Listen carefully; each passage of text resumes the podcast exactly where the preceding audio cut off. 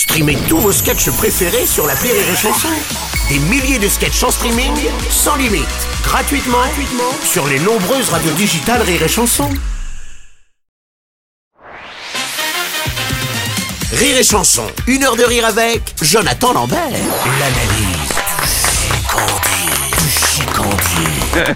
Mon cher Jonathan, je pense que nous sommes les forces diamétralement opposées qui font que le monde tourne bien. Pour un Terence Hill, il faut un Bud Spencer. Pour une Laurie Tillman, il faut une Maïté. Pour une Katsuni, il faut un Sébastien Baucher. Quoique là, ça marche moins bien puisque les deux adorent le yoga et les belles bites. Non, il faut avouer que tout nous oppose, cher Jonathan. Tu as un fion de poussin. Moi, je suis obligé de poser un RTT pour mettre mes lacets.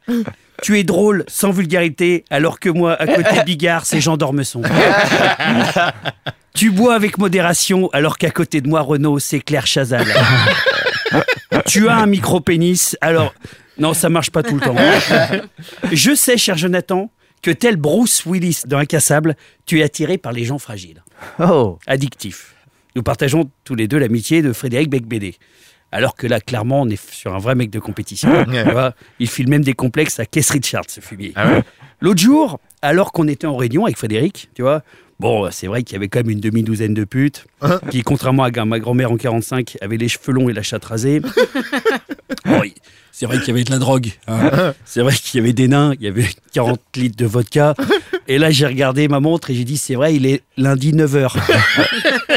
Je me suis dit, qu'est-ce qu'il fait pour le nouvel an, ce fils d'up je, sais, Frédéric, que tu as rangé des, voitures maintenant, et, c'est même Natacha qui me l'avait confié dans le jacuzzi. Bref, cher Jonathan, j'ai oublié de te préciser que je suis un très grand fan. Voilà.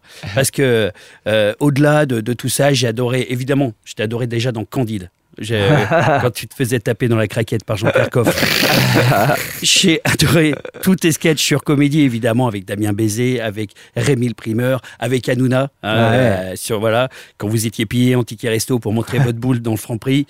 Il ne faut pas oublier, il ne faut jamais oublier que tu as été le premier à imiter Zemmour. Le premier. Ah ouais. Eh oui, eh, c'est le premier qui imitait Zemmour. Alors que maintenant, quand Canteloup l'imite, même avec le morphisme, il a encore la voix de Zidane.